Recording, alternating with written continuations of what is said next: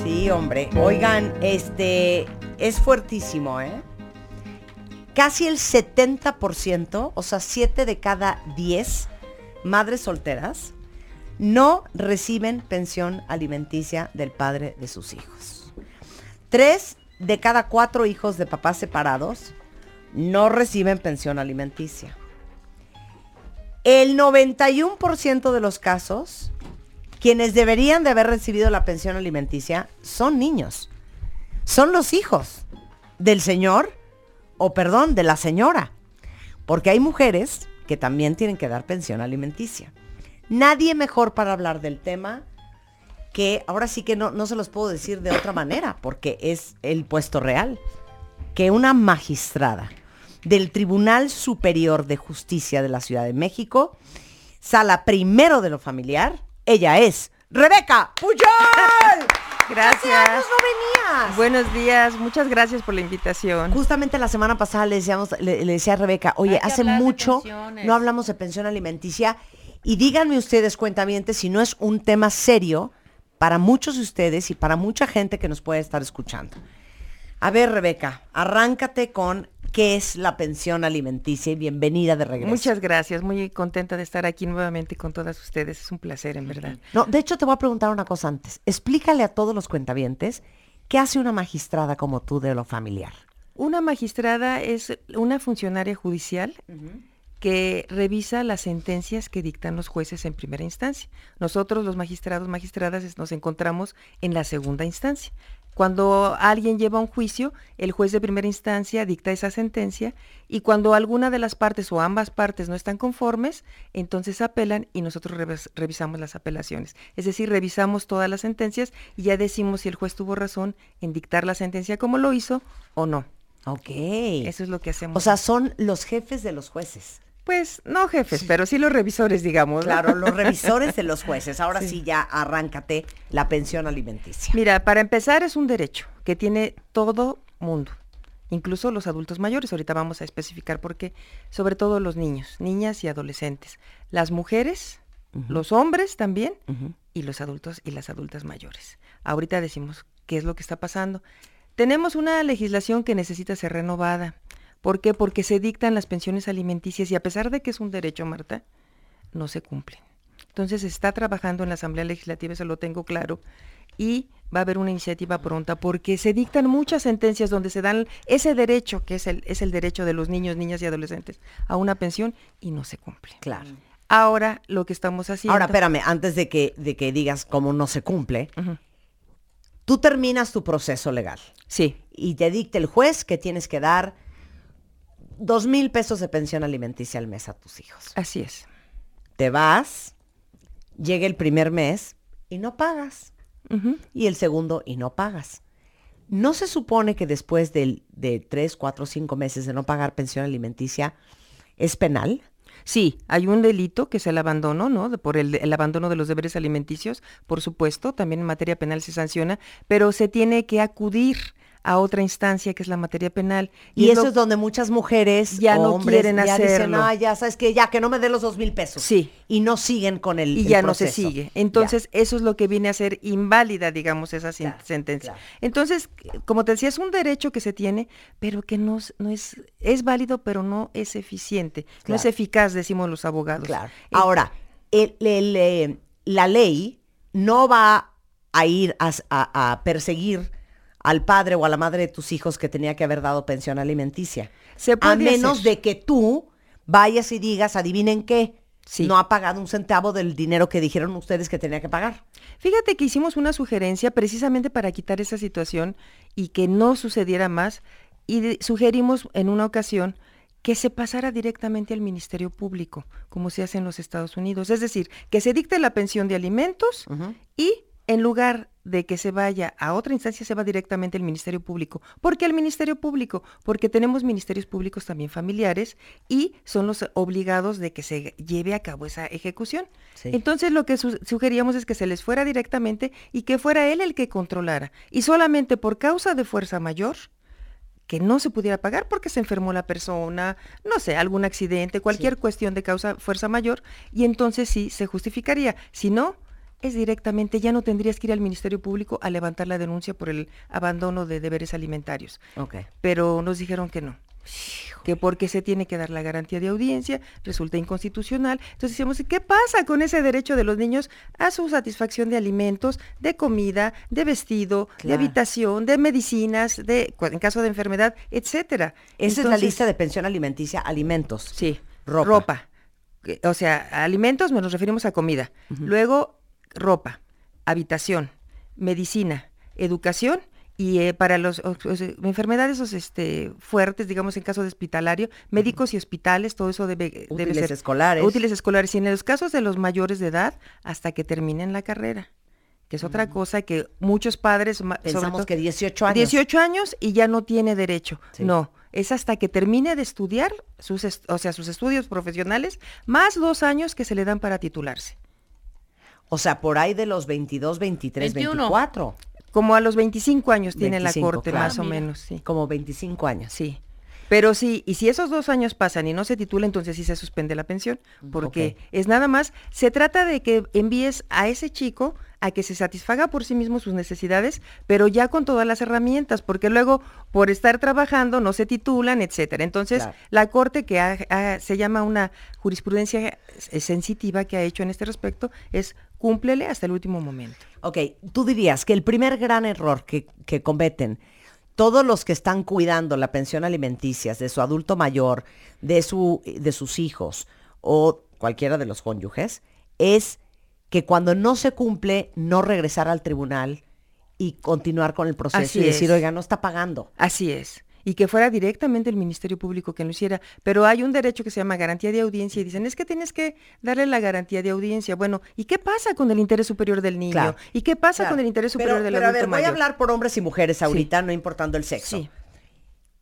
Mi marido quedó en pagar la pensión alimenticia. Ya pagaron, pasaron cinco meses y yo me he agarrado del chongo diario por teléfono con él. Me dice que ya me va a dar, que ya me va a dar y no me da. Yo como mujer o como hombre tengo que regresar al tribunal sí. y decir, este señor o esta señora no nos está dando la pensión alimenticia. ¿Y qué proceso empieza? Tienes que promover otro juicio pequeño que se le llamamos incidentes, un incidente de cumplimiento de pensión alimenticia o bien incidente de ejecución de sentencia. ¿Y qué pasa? Y es otro proceso, que se va a llevar otros ocho meses que tampoco te van a pasar de alimentos. Entonces, ese es, el es lo que estamos viendo ahorita de, dar una respuesta a la ciudadanía que sea más eficaz este derecho y más efectivo, porque no se, realmente no se está cumpliendo. Tenemos miles de sentencias ahí que no se cumplen. Claro. Regresando del corte, ¿quiénes pueden pedir pensión? ¿Quiénes no pueden pedir pensión? ¿Qué onda con los adultos mayores? ¿Cómo se inicia una demanda de pensión alimenticia? Eh, cómo se cobra el dinero de una pensión. Bueno, no saben todo lo que van a aprender ahorita. Y saben que es bien importante, cómo se calcula la pensión alimenticia. Todo eso regresando con la magistrada del Tribunal Superior de Justicia de la Ciudad de México, de la Sala Primero de lo Familiar, Rebeca Puyol, en W Radio. Estás escuchando. Lo mejor de Marta de Baile. Regresamos. Estás escuchando. Lo mejor de Marta de Baile. Regresamos. Estamos con la intensidad a todo lo que da cuenta vientes, clases de jurisprudencia, o sea, básicamente estamos aprendiendo de la mano de una magistrada del Tribunal Superior de Justicia de la Ciudad de México, eh, Rebeca Puyol, sobre la pensión alimenticia. Entonces, ¿quién puede pedir pensión alimenticia? Empecemos por ahí. Los que ejercen la patria potestad, que nos referimos a papá y a mamá. Puede ser también al que, a una persona que tenga el niño bajo su guardia y custodia, porque hay ocasiones en que los padres, por ejemplo, ninguno de los dos puede tener al hijo o a la hija, y se designa lo que llamamos un pariente alterno. Entonces esa persona también, si no le dan alimento a los padres, los progenitores, puede pedir pensión de alimentos. El tutor también, en caso de que no haya quien ejerza la guardia y la patria potestad, se nombra un tutor, puede ser un pariente o bien puede ser uno del tribunal y él también puede pedirlo de los alimentos. Hermanos y demás parientes colaterales hasta el cuarto grado, es decir, hay grados este, de acuerdo a la parentela que se puede pedir los alimentos. Y también este, cuando hay acogimiento se llama, ¿Qué es, es, este, es una figura por ejemplo, de un niño que tiene una familia, pero que no, por alguna razón, no puede estar con la familia y lo mandan a, con una familia alterna, digamos. Y en ese caso también la familia alterna puede pedir alimentos para los niños. Ok. Y desde luego el Ministerio Público, que es el garante de que los derechos de los niños se cumplan, entre ellos el de los alimentos. Ok, ¿quién no puede pedir pensión alimenticia? Y agárrense cuenta bien. ¿Quién no puede pedir pensión alimenticia?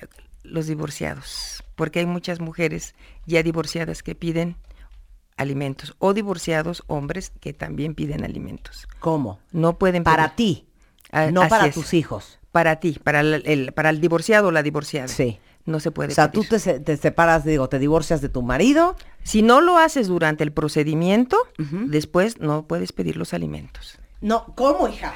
No puedes. A ver, ¿cómo? Es para decir- tus hijos. Ah, no, para los hijos siempre Ah. vas. Para los niños siempre hay alimentos. Ok. Niñas, niños y No, adolescentes asegurados. yo no tuve hijos con el fulano. Me divorcié. No le puedo pedir pensión alimenticia. No, si no lo haces durante el procedimiento de divorcio, ya no lo puedes pedir después. Pero perdón, ¿no es como rarísimo que te, no tengas hijos con el fulano, te divorcies y pidas pensión alimenticia?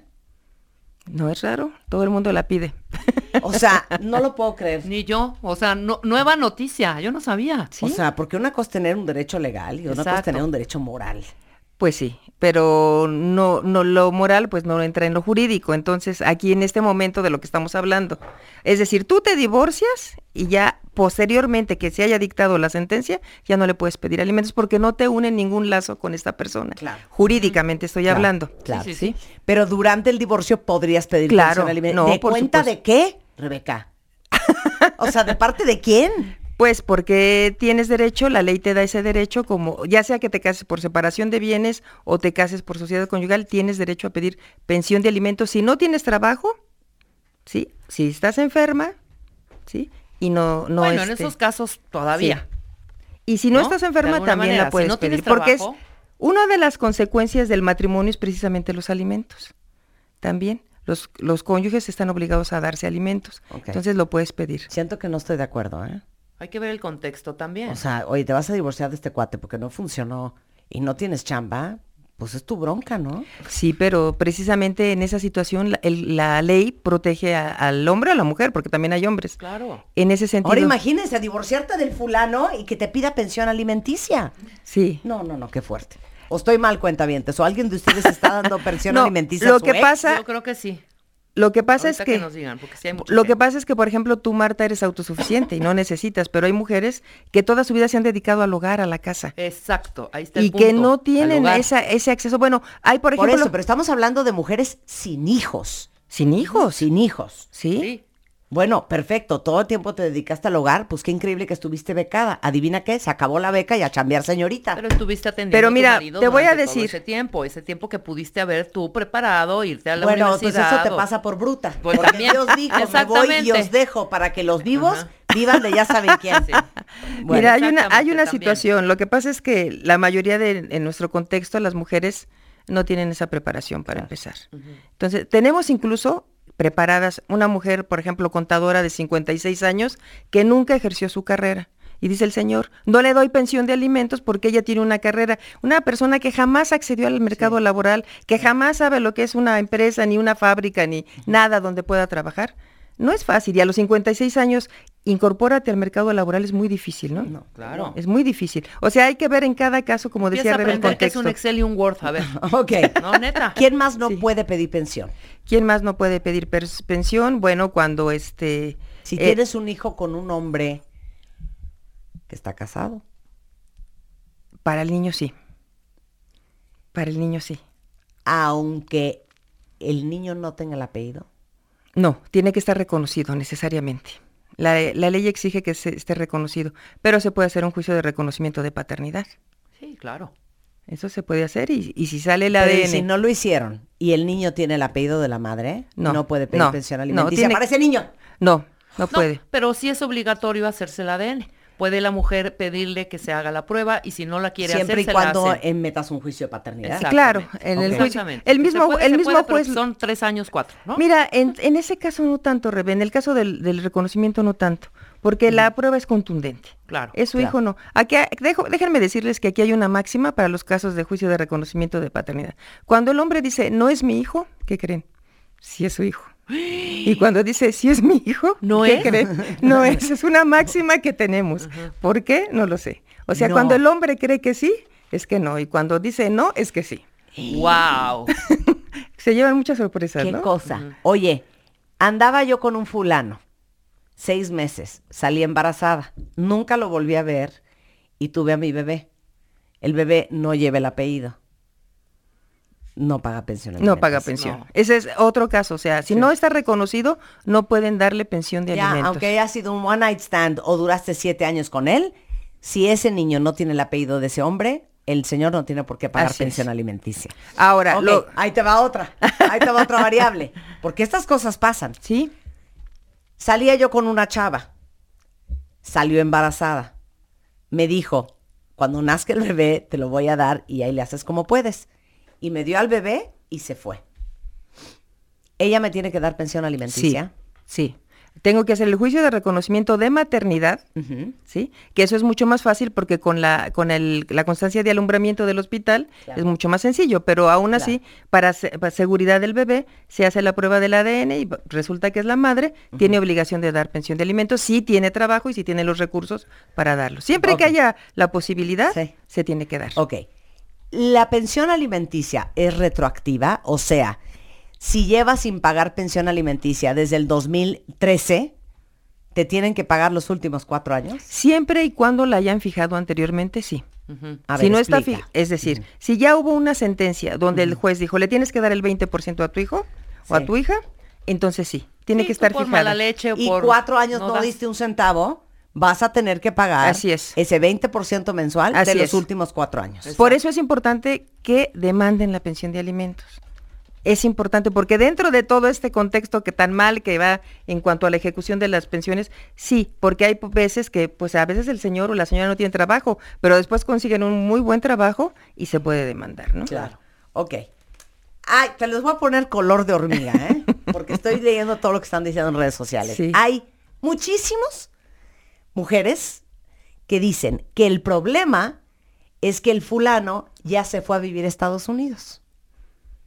¿Cómo se lo cobras? Ahí también se puede hacer, hay que hacer lo que se llama una, hay un convenio internacional donde se, se ve toda esta situación y se puede pedir el apoyo por reciprocidad de Estados Unidos, lo mandas, esa, la mandas esa carta rogatoria diciendo que ya tiene un juicio de alimentos y que tienen que darlo. Nosotros tenemos muchos extranjeros a los que se les paga, trabajan en su país y mandan la pensión a México. ¿Y Pero sí hay que saber, hacer? claro que sí se puede hacer. La- lo que pasa es que hay desconocimiento, pero si se acercan al tribunal o se acercan a la Defensoría de Oficio, al DIF, ahí hay abogados que les pueden orientar cómo hacerlo. Claro. Ok, ahí te va una buenísima de Nidia.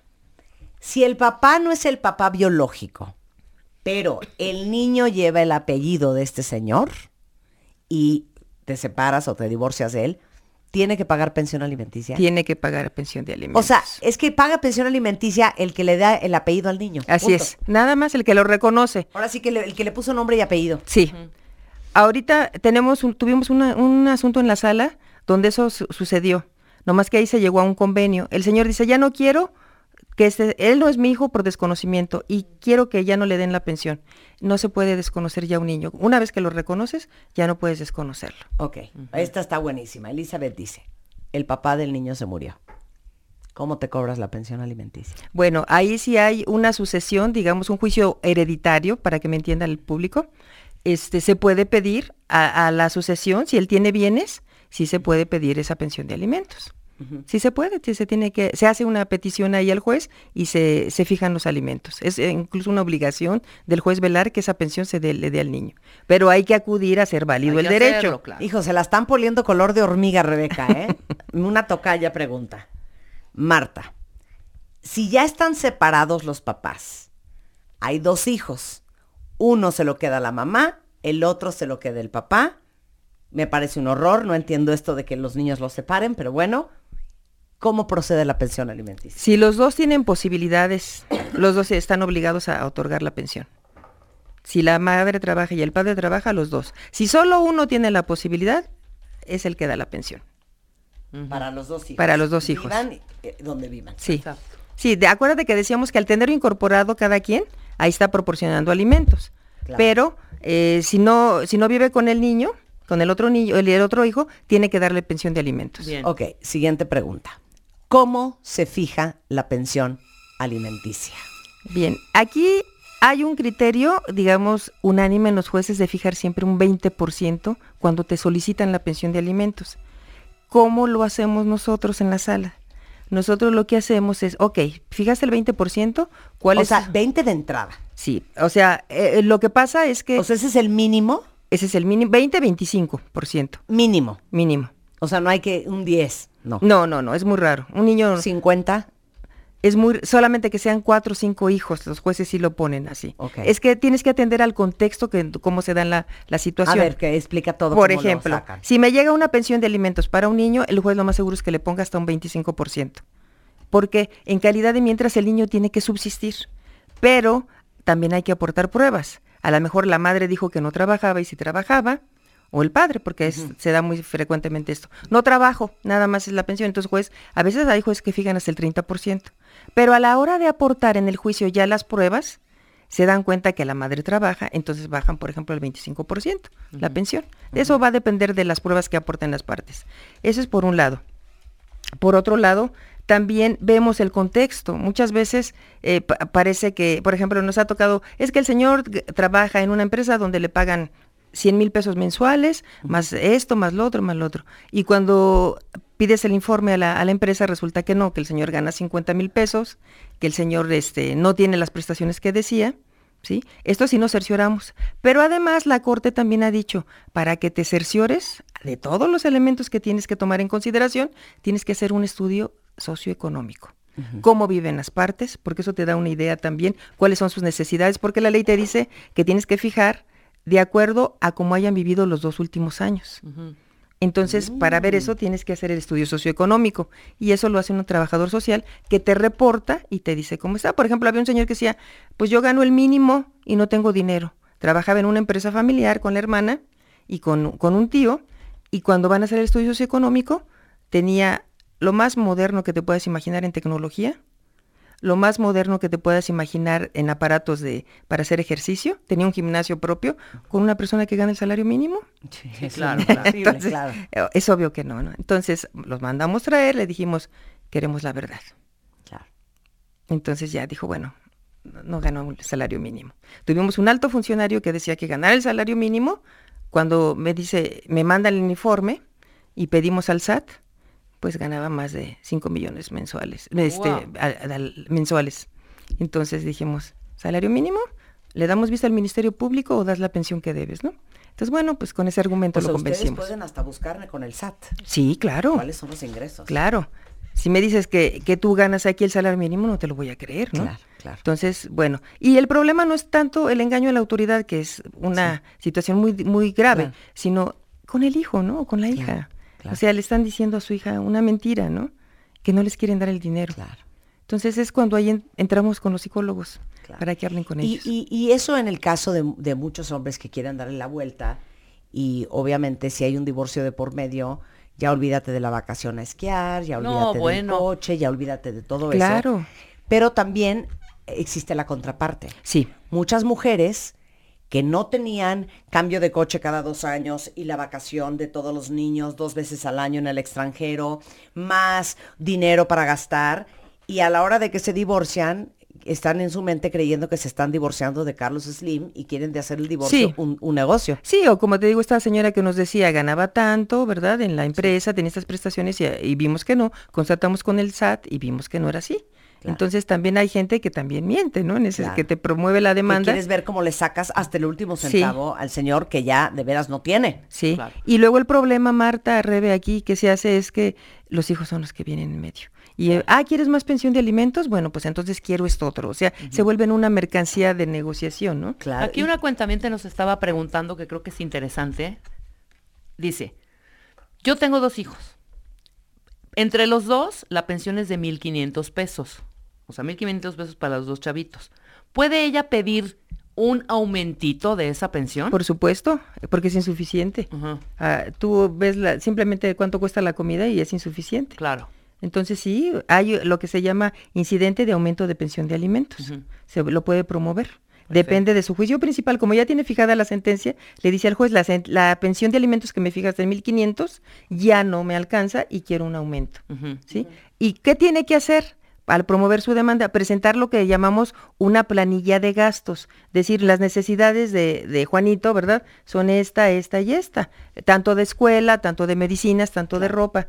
¿Sí? Entonces, Ahora, todos esos, no es- ¿cuántas veces no hemos dicho aquí cuando hemos hablado del divorcio, etcétera, etcétera?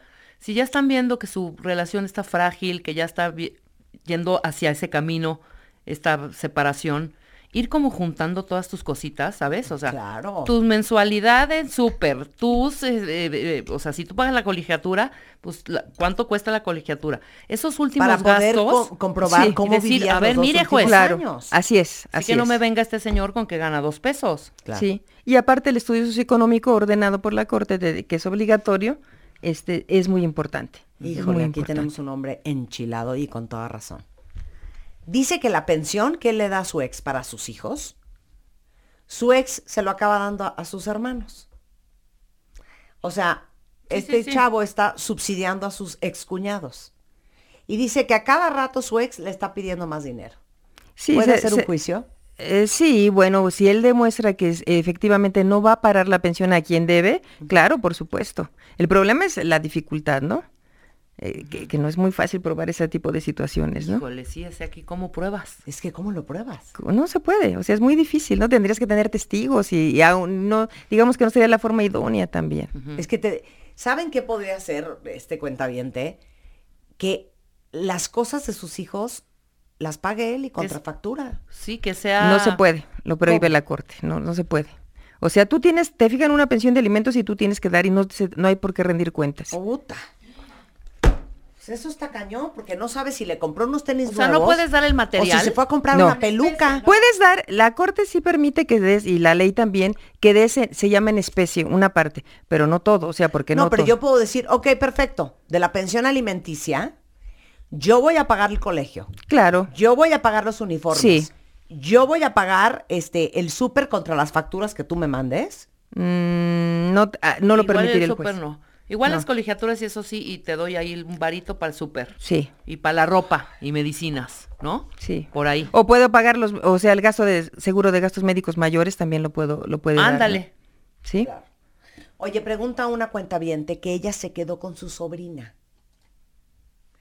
Que si ella puede demandar pensión alimenticia. Sí, acuérdate que decíamos que la persona que tenga, que tenga ah, sobre la custodia del niño, por cualquier razón que sea, puede hacerlo. Claro, A los padres, a, a Claro. papá y mamá. claro. Es que saben que hay muchos hombres aquí muy molestos y tienen, saben que tienen toda la Sí, razón. también, claro. Te pueden contactar. Sí, claro, ahí está, claro. Damos, damos el mail de Rebeca Cuentavientes, ahí les va. Ella es eh, magistrada del Tribunal Superior de Justicia de la Ciudad de México. Está en la sala primero de lo familiar. Se llama Rebeca Puyol. Y la encuentran en rebeca.puyol.yahoo.com.mx.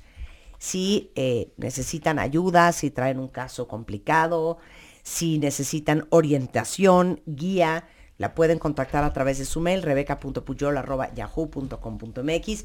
Cualquier duda que tengan, digo, al final estamos todos para servir a los demás. Claro que sí, por ayudar. supuesto. Muchas gracias, Rebeca. No, gracias a ti y a tu auditorio. Ah, anuncios parroquiales, cuentavientes. A ver, ¿no les pasa que le meten al gimnasio, toman todas las clases que pueden, son bastante constantes en su rutina de ejercicio y al final sienten que la lonjita no baja? Sobre todo la grasa, que es como muy difícil, que son, ya saben, esas manijitas del amor que tienen los hombres a los lados de los flancos, en los gorditos de atrás o la pancita en las mujeres. Bueno, como la mayoría pasamos por esto, quiero platicarles que hay una poción bastante efectiva que les puede ayudar a sumar esfuerzos. Se llama Redustat Boost. ¿Ok? Pongan atención. Elimina el 30% de grasa que consumes y ahora tiene una nueva fórmula que tiene L-carnitina. Que yo no sé si ustedes sepan, yo tomo carnitina cada vez que voy a hacer ejercicio. Aumenta el metabolismo y quema la grasa acumulada. Pero para que el tratamiento resulte totalmente efectivo, no tienes que dejar de hacer alguna actividad física obviamente, un poco de ejercicio, comer sano y antes de iniciar cualquier tratamiento, obviamente tienes que consultarlo con tu doctor. No lo deben de tomar menores de 18 años, pero Redustat Boost, entre otras cosas, les va a ayudar a eliminar el 30% de grasa que consumes y trae L-carnitina que aumenta el metabolismo y quema grasa acumulada. Ok, para que digan que no dije. Redustat Boost. En redustat.com.mx ahí está toda la información para que le echen un ojo y la página de Facebook es igual, Redustat Boost. A ver, para todos los que son amantes de las series, se los juro de verdad, tienen que tener Amazon Prime Video. Tiene series originales, pero películas de estreno, historias nuevas, lo que busquen, de verdad no saben el catálogo que tiene Amazon Prime Video. ¿Alguien de ustedes está viendo Jack Ryan? O sea, es un thriller de acción basado en el personaje de Tom Clancy sobre un analista de la CIA que por un juego del destino le asignan una misión secreta y termina por convertirse literal en un héroe antiterrorista. El papel lo hace el gran John Krasinski. No se la van a perder, se llama Jack Ryan. Y obviamente esta es una de las cientos de series y de películas que tiene Amazon Prime Video. Búsquenlo, tiene una prueba gratis de 30 días en primevideo.com para que vean todo lo que se están perdiendo. Hacemos una pausa y regresando lo mejor de Marta de Baile en W Radio. Estás escuchando lo mejor de Marta de Baile. Lo mejor de Marta de Baile. Regresamos.